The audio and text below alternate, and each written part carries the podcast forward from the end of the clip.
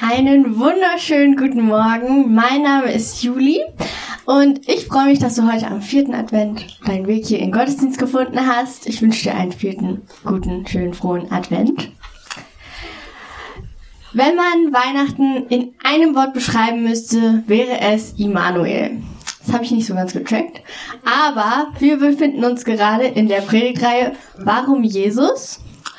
Und in dieser Predigtreihe gucken wir uns an, warum eigentlich Jesus, warum ist er so besonders? Es gibt auch ganz viele Ty so Typen auf der Welt. Warum hat der es geschafft, so krass zu sein?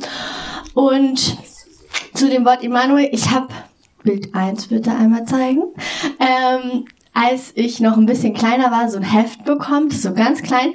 Und da steht immer ähm, ein eine Bezeichnung, wie man so Jesus nennen kann und was es bedeutet auf der anderen Seite. Und ich habe das gestern extra rausgesucht und jetzt funktioniert das mit dem Bild und dem Beamer leider nicht so ganz, sonst hätte ich es euch jetzt natürlich sehr gern gezeigt. Ähm, das ist ein kleines Heft blau und auf der anderen Seite von dem Wort Immanuel steht, Gott ist mit uns. Das wäre auf Bild 2 gewesen. Stellt euch einfach kurz schön bildlich vor. Ähm, genau. Und was dieser eine Satz Gott ist mit uns, mit Weihnachten und mit uns und auch für unser Leben so zu tun und zu bedeuten hat, das erklärt uns heute Nathanael in seiner Predigt. Ich bete noch zum Anfang des Gottesdienstes. Danke Gott, dass heute Sonntag ist, dass wir... Der vierte Advent. Und wir starten heute ähm, in den Lobpreis- und Bittungsteil mit einem Text. Und zwar dem Text aus äh, Psalm 24. Und ihr seht es. Ja. Und ich möchte euch einladen, den Text mit mir gemeinsam und mit Damaris besonders vor allem gemeinsam zu lesen. Und Lobpreis ist nicht nur Lieder singen, nee, es ist auch Gebete beten, Texte aus der Bibel zu nehmen. Damaris wird starten mit dem hellen Teil und dann seid ihr dran. Wir gemeinsam lesen den dunkelblauen Teil, um in die Zeit mit Gott zu starten. Die Erde ist des Herrn und was darin ist, der Erdkreis und die darauf wohnen. Denn er hat ihn über den Meeren gegründet und über den Wassern bereitet. Wer darf auf des Herrn Berg gehen und wer darf stehen an seiner heiligen Stätte? Wer unschuldige Hände hat und reinen Herzens ist, wer nicht bedacht ist auf Lüge und nicht schwört zum Trug, der wird den Segen des Herrn empfangen und Gerechtigkeit von dem Gott seines Heils. Das ist das Geschlecht, das nach ihm fragt, das da sucht dein Antlitz, Gott Jakobs. Machet die Tore weit und die Türen in der Welt hoch, dass der König der Herrlichkeit einziehe. Wer ist der König der Ehre? Es ist der Herr, stark und mächtig, der Herr mächtig im Streit. Machet die Tore weit und die Türen in der Welt hoch dass der König der Ehre einziehe. Wer ist der König der Ehre? Es ist der Herr Zebaoth. Es ist der König der Ehre.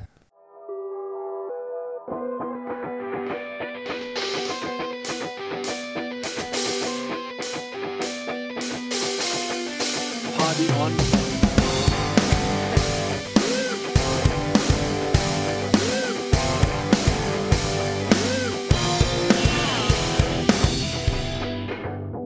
Hier ist der Podcast der Jungen Kirche Berlin-Treptow. Wir wünschen dir eine spannende und ermutigende Begegnung mit Gott.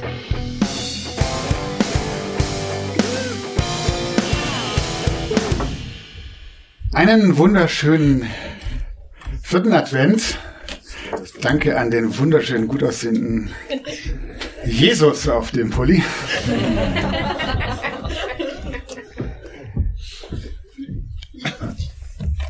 Wünsche euch einen schönen, gesegneten vierten Advent.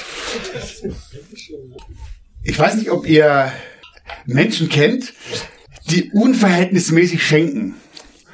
Also, es gibt ja so eine gewisse kulturelle, soziale, ich weiß, es gibt so eine Norm, so, wenn man sich unter Kollegen beschenkt, dann, ja, was gibt man das so? Was ist so eine Preisklasse? Vielleicht auch so ein Geschenk. Man hat so ein Gefühl meistens dafür, oder man spricht sich vorher ab. In der Familie, für die Kinder. Klar, die merken irgendwann, die einen kriegen mehr, aber da haben vielleicht die Eltern einfach mehr, aber das ist irgendwie so, Menschen, die mir nahe sind, die beschenke ich mehr. Aber dann gibt's immer wieder dieses Phänomen, dass Menschen einen beschenken und denkst so, what? So völlig out of order, völlig ähm, unverhältnismäßig. Ähm, und es kann auch ganz verschiedene Gründe haben. Manche Leute haben einfach so viel und denken, ich muss das irgendwie loswerden. Andere, die haben vielleicht auch, die denken, damit, ich mache mir damit vielleicht auch so einen Namen, weißt du, ich, ich, ich schenke einfach viel, also, boah, das ist voll der Gönnerhafte, die Gönnerhafte. Aber dann gibt es so Menschen, und ähm, um die geht's mir jetzt, die können fast nicht anders, die schenken so aus, so aus Liebe. Und ich kenne so eine Person, ich nenne jetzt keinen Namen, vielleicht so viel, ich bin mit ihr verheiratet, aber ähm, und die ist da gut drin und ich fand es oft auch verstörend. Du Schatz, ich habe der an der Person dessen das geschenkt. Ich hatte das auf dem Herzen. Okay. Gut. Ey, Schatz, wir müssen der an der Person, wir müssen, ich habe das gelesen, das hat mich, das hat mich berührt und wir müssen da was überweisen, damit dir das, das möglich ist.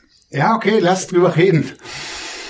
Und das Schöne ist, oder das, das Interessante ist, es geht immer um, um fast so ein, oh, irgendwie, ob man das jetzt nennt, irgendwie eine Eingabe Gottes oder, oder so ein, das liegt mir so voll auf dem Herzen. Ich, ich kann fast nicht anders, als es zu tun. Ich spüre, das ist richtig. Und es ist oft nicht nur so ein Einbahnstraßenschenken, sondern auch ein ganz viel irgendwie dabei zurückbekommen. Und ich weiß nicht, wie dir das geht oder ob du das schon mal erlebt hast, dass Menschen dich unverhältnismäßig beschenkt haben. Und, und, und wie, wie fühlt sich das so an? Kann man das so annehmen und sagen, wow, cool, das ist ja schön, dass mich das getroffen hat? Oder fühlt sich das komisch an, so, was, was meint der, die damit? Muss ich jetzt auch? Oder, oder was steckt dahinter? Das wohl unverhältnismäßigste Geschenk, das es jemals gibt oder gab, finde ich, macht uns Gott an Weihnachten, in dem Jesus geboren wird. Und ich lese euch mal diesen Text aus dem Matthäus-Evangelium. Da geht es um Josef, der hat irgendwie mitbekommen, seine Frau ist schwanger und er wusste, okay, ich war's nicht. Und er überlegt eine Strategie, weil er so ein ehrenhafter Mann ist und, und er seine Frau nicht an Pranger stellen will. Wie kommt er aus der Nummer raus? Ohne sie bloßzustellen. Und er wollte sich einfach heimlich vom Acker machen. Als er noch so dachte, siehe, da erschien ihm ein Engel des Herrn im Traum und sprach, Josef, du Sohn Davids, fürchte dich nicht, Maria, deine Frau, zu dir zu nehmen, denn was sie empfangen hat, das ist von dem Heiligen Geist. Und sie wird einen Sohn gebären, dem sollst du den Namen Jesus geben. Denn er wird sein Volk retten von ihren Sünden dass sie aber alles geschehen, das ist aber alles geschehen, auf das erfüllt würde, was der Herr durch den Propheten gesagt hat, der da spricht, siehe, eine Jungfrau wird schwanger sein und einen Sohn gebären und sie werden ihm den Namen Immanuel geben, das heißt übersetzt Gott mit uns. Und ich weiß nicht, wie das dir geht, wie, wie oft du diese Weihnachtsgeschichte schon gehört hast, wie oft du diesen Text schon gehört oder gelesen hast irgendwie wissen wir, ja, das ist schon was Besonderes. Da kommt jetzt nicht nur ein Kind mit einem Doppelnamen auf die Welt, Jesus Immanuel, und der kommt in armen Verhältnissen. Da ist schon irgendwie was Besonderes dran. Aber was ist denn eigentlich so das Besondere an diesem Kind? Was ist, warum ist es so ein unverhältnismäßiges Geschenk, das Gott uns da macht? Und ich glaube, um das noch besser und tiefer zu begreifen, müssen wir zurückreisen von dieser Geburt aus, um genau zu sein, 720 Jahre. Und ich weiß nicht, wie es dir beim, beim, beim Bibellesen in, im, im ersten Teil der Bibel, im Alten oder im Ersten Testament geht. Mir geht's ganz oft so, das sind ganz viele Namen und irgendwann denkt man so, Ort, wer ist jetzt wer und wer gehört wohin und wer hat was zu wem gesagt. Und es gab einen revolutionären Moment in meinem Leben, als mir jemand folgende Stina 4 Blatt zugesteckt hat, das ich euch mitgebracht habe. Das ja auch kurz erklärt, aber das ist so gut, dass ich dir sogar einen QR-Code hier hingemacht habe. Wenn du sagst, für mein Bibellesen, wenn ich mal wieder im Ersten Testament unterwegs bin, damit ich besser verstehen kann, dann kannst du das abfotografieren und kannst das Ding ausdrucken und kannst neben hinlegen. Und ich sag dir, das ist wirklich, wirklich gut. Weil, nämlich auf diesem Bild ist Folgendes zu sehen. Es gab in Israel ähm, immer Könige, und es gab Menschen, die von Gott zu diesen Königen gesprochen haben. Also Damaris hat es letzte Woche ja in ihrer Predigt wundervoll ähm, über, über Jesus, den König, ähm, erklärt.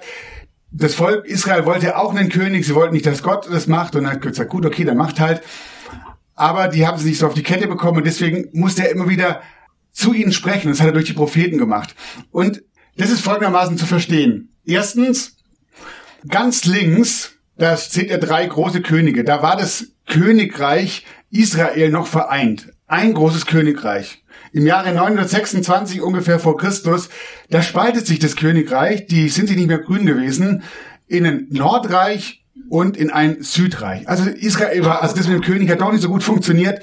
Die haben sich gespalten. Es gab zwei Reiche, also noch mehr Namen. Und für jedes Reich, also am Anfang ganz, ganz links ist Samuel, der hat diese drei Könige da immer wieder zu denen gesprochen, in Gottes Namen. Und dann seht ihr ganz oben die Propheten des Nordreiches, also das sind die Männer, und hier unten gibt's auch Frauen, aber hier oben die Männer, die zu den Königen im Nordreich gesprochen haben. Und hier unten, ganz unten, die Propheten, ich habe sogar hier doch einen Präsenter, ähm, hier unten, das sind die Propheten und Prophetinnen, die zu den Königen im Südreich gesprochen haben. Jetzt noch was zu der Farbgebung. Alle, die dunkel eingefärbt sind, die waren böse. Also böse im Sinne von, die haben nicht so gehandelt und agiert, wie Gott sich das vorgestellt hat. Also ihr seht hier im Nordreich, da ist ziemlich viel dunkel. Alle, die gelb sind, die waren in Gottes Namen unterwegs, also so, zum Glück die Propheten, äh, die in seinem Namen gesprochen haben. Und dann im Südreich sieht man, da gab es immer wieder, die haben, die meisten, die haben schon schlecht angefangen oder die haben gut angefangen, aber schlecht geendet. Es gab auch einen, der hat schlecht angefangen und gut geendet. Okay, so viel zur Erklärung dieser Karte. Wir reisen 700, ich gehe mal hier unten, ich mach hier oben, 720, 30 Jahre zurück ins Südreich. Da gab es einen König, der hieß hier Ahas. Man kann es ja nicht so gut lesen, aber ihr habt es ja bald bei euch auf dem Schreibtisch liegen. Ahas und einen Propheten Jesaja. Und da war Folgendes am Start. Der König, der hier regiert hat, der hatte ziemlich Schiss. Denn der König vom Nordreich hat geplant, ihn anzugreifen. Und im Rücken hatte er noch die Aramäer aus dem heutigen Syrien, also noch einen König, der sich mit ihm verbündet. Und er hat gesagt, ich greife König Ahas aus dem Süden an. Und dann kommt der Prophet Jesaja zu Ahas, der völlig außer Rand und Band ist und der Schiss hat und nicht weiß, was er tun soll. Und der sagt zu ihm, Ahas, hör zu, Gott wird dich beschützen, es wird nicht passieren, dass die beiden über dich herfallen. Und damit du mir glaubst, hör, was Gott dir sagt. Bitte den Herrn, dein Gott, zur Bestätigung um ein Zeichen. Du selbst kannst wählen, woher es kommen soll. Vom Totenreich unten bis zum Himmel oben. Also Gott sagt, pass auf, Ars, ich weiß, du hast richtig Schiss und was da gerade passiert, das ist super überwältigend. Und ich kann mir vorstellen, dass du das nicht glauben kannst, dass du aus dem Ding wieder rauskommst. Gott verspricht dir, dass er dich retten wird.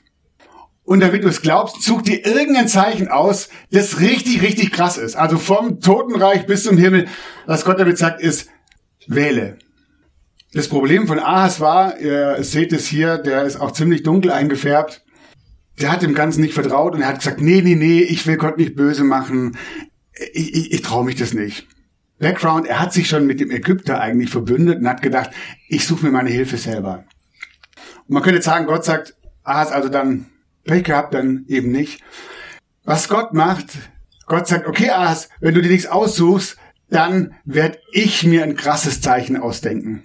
Das dir und dem ganzen Volk bestätigt, dass ich dich retten werde und dass ich für euch bin und mit euch bin. Darum wird euch der Herr selbst ein Zeichen geben. Siehe, eine Jungfrau ist schwanger und wird einen Sohn gebären, den wird sie nennen Immanuel.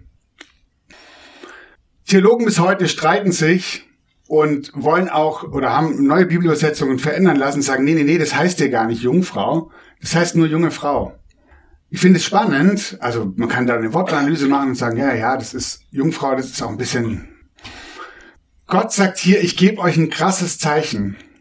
Ich fände es krass, wenn das krasse Zeichen darin besteht, dass eine junge Frau schwanger wird, also damals wurden lauter junge Frauen schwanger, und die ihren Sohn Immanuel nennt. Ich glaube, was Gott hier tut, ist, er kündigt seinem Volk etwas an, was eine Prophezeiung ist, die noch weit in der Zukunft liegt. Er rettet in der Folge sein, sein Volk von diesen beiden Königen, aber weil der Ahas nicht gut war, erleben die auch einiges nicht so Gutes. Und dann, das habt ihr vielleicht auch gesehen, geht es bis 400 und dann ist 400 Jahre lang Pause und nichts passiert. Und Gott redet irgendwie nicht. Aber alle Juden haben dieses Versprechen Gottes im Ohr und im Kopf. Und dann spricht Gott zu Josef. Das ist aber alles geschehen. Dieses Kind ist geboren, auf das erfüllt würde, oder diese, deine Frau ist jungfräulich schwanger geworden, auf das erfüllt würde, was der Herr durch den Propheten gesagt hat, der das spricht, siehe, eine Jungfrau wird schwanger sein, einen Sohn gebären und sie werden ihm den Namen Immanuel geben. Das heißt übersetzt Gott mit uns. Josef und alle, die das damals gehört haben, die müssen eigentlich ausgerastet sein. Und sie haben sich erinnert an, in den Geschichtsbüchern, da war doch was. Gott hat doch diesem Ahas etwas versprochen, was da kommen wird, was passieren wird. Dass der Immanuel geboren wird. Dass Gott mit uns sein wird. Gott selbst kommt zu uns, um bei uns zu sein. Und deswegen, was Julia am Anfang vielleicht noch nicht gecheckt hat, was Immanuel, wenn man Weihnachten für mich heute mehr denn je mit einem Wort beschreiben müsste, dann Immanuel. Gott mit uns. Das ist das Unverhältnismäßig. Das ist das große Geschenk, was Weihnachten wird. Gott ist mit uns. Gott kommt in dein und mein Leben. Gott kommt ganz nahe. Und deswegen will ich dir diese drei Punkte oder diese, diese, dieses Wort Immanuel, das übersetzt bedeutet Gott mit uns. Ich glaube, jedes dieser Worte hat Gewicht. Gott mit uns. Gott mit uns. Jesus ist Gott mit uns. Jesus ist Gott mit uns und Jesus ist Gott mit uns. Ich habe diesen Klicker da und will immer weiterklicken, aber das geht gar nicht. Ich habe ja hier meinen. Äh, jetzt fehlen mir hier noch ein paar Folien, ist egal. Ich lasse es einfach hier so stehen. Das erste ist, Jesus ist Gott mit uns. Und das Schöne ist, wenn man die Bibel liest, wenn man das Neue Testament liest, dann kommt immer die Frage auf, ja, war Jesus wirklich Gott? Und warum ist es so wichtig? Ja, Jesus war Gott und er lässt uns selber eigentlich gar keine andere Wahl. Er sagt, ich und der Vater sind eins. Und wenn man das Neue Testament durchliest, wenn man die Geschichten, die Biografien, die Evangelien von Jesus durchliest, dann entdeckt man immer wieder, wie Jesus genau diesen Anspruch erhebt, selber Gott zu sein. Obwohl nie im Neuen Testament drinsteht, Jesus sagt, Doppelpunkt, ich bin Gott. Aber indem er Menschen zum Beispiel die Sünden vergibt und die Leute, die rumstehen, die, die Elite, die religiös sagt, wer ist der, dass er sagt, dir, sind die Sünden vergeben? Wer kann den Sünden vergeben, außer Gott allein? Und Jesus damit den Anspruch erhebt, Gott zu sein. Es gibt diese Ich bin Worte, die Jesus immer wieder sagt. Ich bin die Auferstehung und das Leben. Ich bin das Brot des Lebens. Dieses Ich bin, Ego Emi im Griechischen, ist ein Anklang an das, wie Gott sich seinem Volk im Alten Testament vorstellt. Ich bin der Ich bin an, am Berg Sinai. Und die, die das damals gehört haben, die wussten um diese Provokation, die Jesus damit lostritt. Menschen werfen sich vor Jesus nieder und Jesus lässt es zu. Er sagt ihnen manchmal, erzähl's noch nicht. Aber er lässt sich anbeten, weil er Gott ist. Und ganz am Ende, wo die Juden ihn ans Kreuz bringen wollen und der hohe Priester ihn fragt, okay, jetzt lass mal Tacheles reden. Bist du der Christus? Bist du der Sohn Gottes? Und Jesus zu ihm sagt, du sagst es. Und daraufhin sie völlig ausrasten und sagen, brauchen wir denn mehr? Habt ihr nicht gehört, diese Gotteslästerung, was er behauptet, Gottes Sohn zu sein? Und einer, der im Neuen Testament ganz viel schreibt, ist Paulus. Und der am Anfang oder am Anfang seiner Zeit damit nichts anfangen konnte, dass Jesus Gott ist und dem Jesus persönlich begegnet und der dann feststellen muss, und ich lese diesen Text aus, aus dem Philipperbrief, darum hat ihn Jesus auch, darum hat ihn, also Jesus, auch Gott erhöht und hat ihm den Namen gegeben, der bei allen Namen ist, dass in dem Namen Jesus sich beugen sollen aller derer Knie, die im Himmel und auf der Erde und unter der Erde sind, und alle Zungen bekennen sollen, dass Jesus Christus der Herr ist, zur Ehre Gottes des Vaters. Wenn es also stimmt, dass Jesus der Sohn Gottes ist und damit göttlich ist, dann sehen wir in dem irdischen Jesus, wie Gott wirklich ist. Dann sehen wir in der Begegnung mit Menschen, wie sein Herz wirklich ist. Aber wenn es wirklich stimmt, dass Jesus Gott ist, dann, dann hat er nicht nur eine Auswirkung auf die Menschen damals, sondern dann, dann habe ich Anspruch auf diesen Jesus, der mir nahe ist, auf diesen Jesus, der Wunder tut, auf diesen Jesus, der gestorben und auferstanden ist und damit sagt, der Tod hat nicht mehr das letzte Wort. Es gibt Hoffnung. Jesus ist der Immanuel, Gott mit uns. Er ist Gott. Das zweite, Jesus ist Gott mit uns. Es ist interessant, wenn man ins Alte Testament schaut und sich die Frage stellt, wie haben Menschen Gott damals erlebt? Wie haben Menschen Gott, bevor Jesus geboren wurde, erlebt? Und ganz oft als einen erschreckenden, als eine erschreckende, eine übermächtige Größe. Ein brennender Dornbusch, eine Feuer- und Wolkensäule, Donner, Blitz, Sturm, brausendes Wasser. Und er redet meist nur durch, das habt ihr gesehen auf diesem ähm, Paper, er redet nur durch seine Propheten zu den Menschen. Gott war unnahbar, für Menschen unerreichbar, vielleicht für die, die, die er besonders auserwählt hatte, die durften ihn von ferne irgendwie mal sprechen und sehen. Und dann plötzlich gibt es die Möglichkeit, ihm persönlich zu begegnen. Jesus kommt Gott uns so nah, wie es näher nicht mehr geht. Gott entscheidet sich, nicht irgendwie auf die Welt zu kommen, sondern als ein kleines Kind. Und ich weiß nicht, wer von euch, wahrscheinlich die meisten, schon mal ein kleines Kind auf dem Arm hatte. Ich habe den Eindruck, es gibt kein Lebewesen, das, das dir näher kommen kann, also zumindest das sich nicht wirklich wehren kann.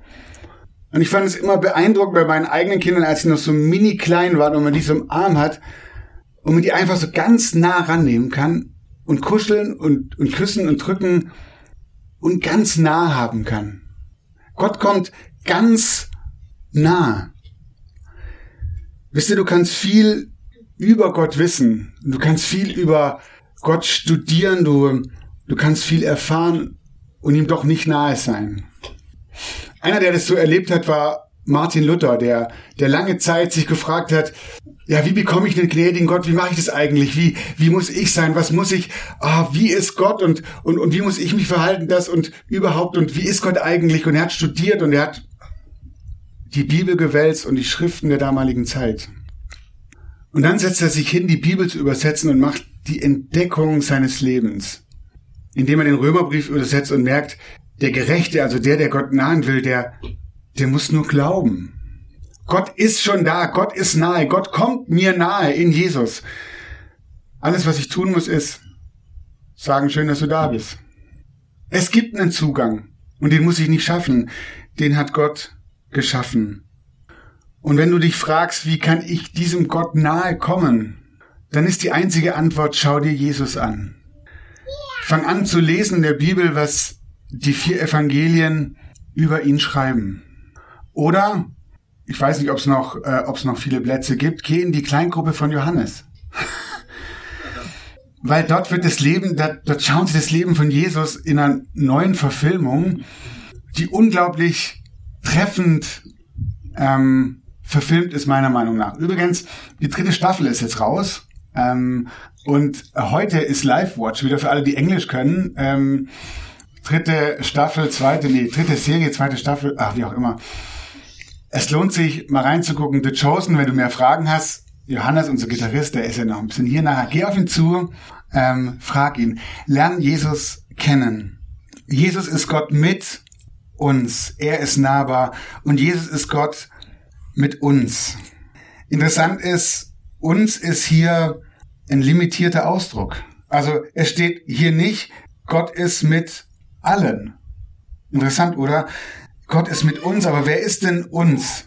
Zu wem kommt Gott, um mit ihm zu sein? Ist es so ein, wieder so ein exklusiver Club? Sind sie frommen? Nee, das haben wir gerade gehört, eben nicht. Wenn man in den Kontext der Weihnachtsgeschichte schaut, dann sieht man, wer gemeint ist. Das uns sind immer Menschen, die sich einladen lassen. Menschen, die erkennen, dass sie Gott brauchen. In dieser Weihnachtsgeschichte der Sinn ist die Hirten.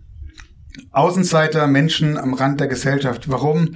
Es sind Menschen, die sich dieses unverhältnismäßige, grandiose Geschenk schenken lassen. Annehmen, indem sie begreifen, ich muss hier nichts leisten.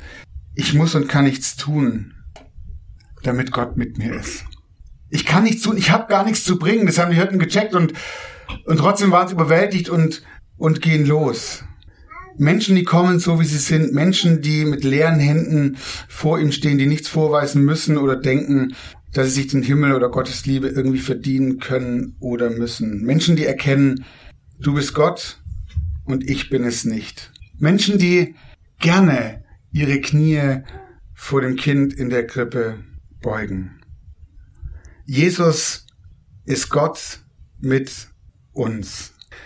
Und ich frage dich heute Morgen, wo stehst du so eine Woche vor diesem Geburtstag von Jesus, den wir feiern, diesem Gott mit uns? Wo stehst du heute Morgen? Und vielleicht bist du hier und hast deine Hände voll, beide Hände voll und, und, und, und fragst dich, darf ich überhaupt zur Krippe? Kann ich überhaupt zur Krippe? Habe ich genug zu bringen? Bin ich es überhaupt wert? Ganz ehrlich, wenn ich mein Leben angucke, ich habe mal ganz gut gestartet mit Jesus, aber hm, ich weiß auch nicht inzwischen, ob ich das überhaupt noch wert bin. Dann lass dir heute Morgen zusprechen, du bist es, weil, weil Gott genau für dich gekommen ist. Und vielleicht ist es dran, deine Hände wieder leer zu machen und zu machen, ich habe nichts zu bringen und ich muss nichts zu bringen haben. Oder vielleicht scheint dir Gott irgendwie so wie so ein Feuer oder so ein Sturm, also irgendwie so unpersönlich oder so so weit weg. Dann schau, dann schau Jesus in die Augen.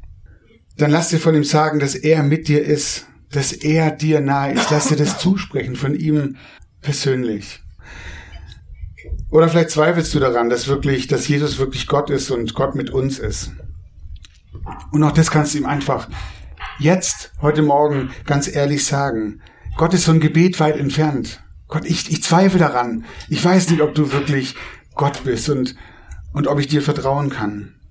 Aber ich möchte es. Vielleicht möchtest du einen Schritt auf ihn zugehen. Und ich möchte dir jetzt drei Angebote machen, ähm, wenn wir jetzt nochmal uns Zeit nehmen, Gott anzubeten mit Liedern. Das erste ist, vielleicht sagst du, ich erlebe das gerade. Gott mit uns. Er ist hier, er ist mit mir. Dann, wenn du willst, nimm die nächsten Minuten, die nächsten 20 Minuten Zeit, um diesen Gott anzubeten, um ihm Danke zu sagen, um ihm mit den Liedern, die wir singen, ähm, deinen Dank auszudrücken. Aber vielleicht stehst du auch irgendwo zwischendrin. Wir machen das Angebot heute Morgen. Ähm, es werden vier Leute hier stehen. Hier vorne werde ich mit ähm, nee, Natalie und ich stehen. auf der Seite, auf der Seite wird Angie hier vorne stehen und Katharina da oben ähm, die auch gerne, wenn es zu so laut ist, mit euch irgendwie rausgehen kann. Wir bieten euch an, mit und für euch zu beten. Du sagst, ich, ich brauche das jetzt mal, ich brauche diesen Zuspruch oder ich muss mal was aussprechen. Ich will mal vor Gott was aussprechen. Dann nimm das Angebot an, für dich und mit dir beten zu lassen. Und das Dritte, ähm, für alle, die in einem der ersten Adventsgottesdienste hier waren, wir haben diesen Segensrekorder ausgeteilt und mit dem Angebot, da hinten drei Namen aufzuschreiben, Menschen, die dir besonders nahe sind, die dir wichtig sind, für die du beten möchtest. Du kannst diese nächste Zeit auch nutzen, ähm, um für diese Menschen zu beten. Oder vielleicht kommt dir gerade spontan ein Mensch, wo du sagst, hey, ich wünsche mir, dass er das erlebt, dass Gott mit ihm ist, mit ihr ist. Dann kannst du die Zeit auch dafür nehmen, Gott zu bitten, dass er dieser Person begegnet. Jesus ist der Immanuel, der Gott mit uns. Wir wollen diesen Jesus anbeten und wir machen dir diese Einladung zu kommen, diese Angebote anzunehmen, für dich beten zu lassen. Jesus ist hier und er möchte dir begegnen. Amen.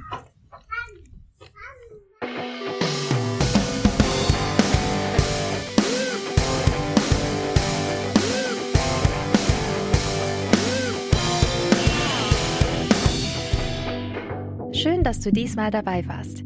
Wenn du mehr über den Glauben erfahren möchtest, dann schreib uns gerne an info@jkb-treptow.de oder besuch uns einfach persönlich. Alle Infos findest du unter jkb-treptow.de. Wir wünschen dir eine gesegnete Woche.